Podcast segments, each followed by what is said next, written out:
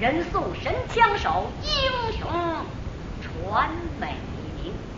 这个时候天色黄昏，部队开始往那西山转移。马班长这才指挥两班战士做迎接战斗准备工作。他是施妙计，展其能，设炫顶，摆牢笼，神出鬼没，地雷阵，炸尽日寇鬼子兵。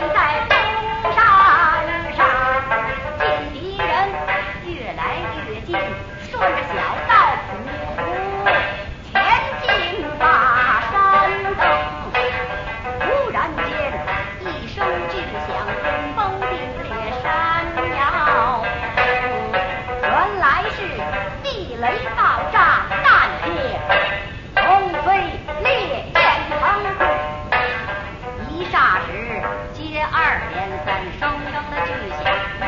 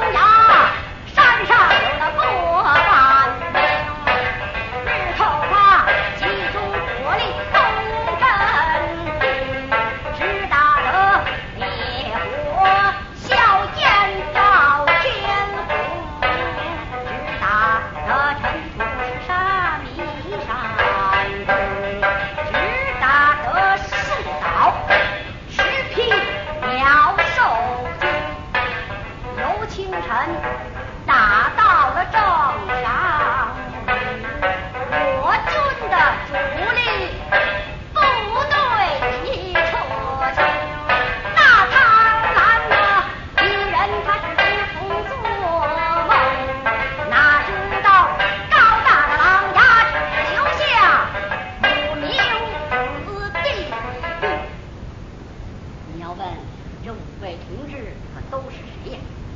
他就是吴德林、吴福才、宋学义、葛振林，还有我们为首的马班长。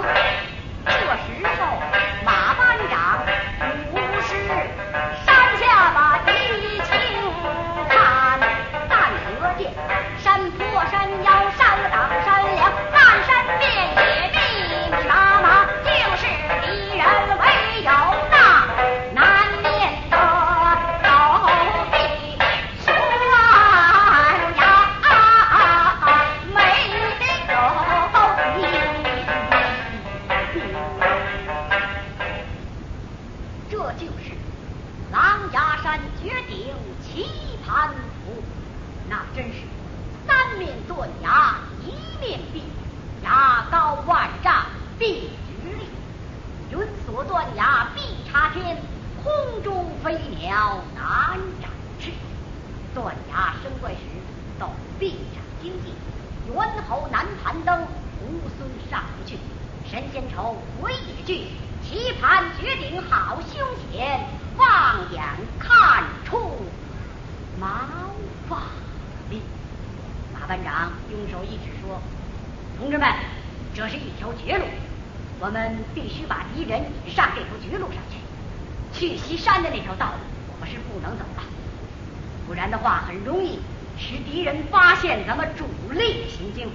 到那时，不但前功尽弃，还可能给整个的战局带来莫大的损失。”说到这儿，就见他转眼一瞪，钢牙一咬，将嘴一动：“同志们，我们必须把敌人引上棋盘陀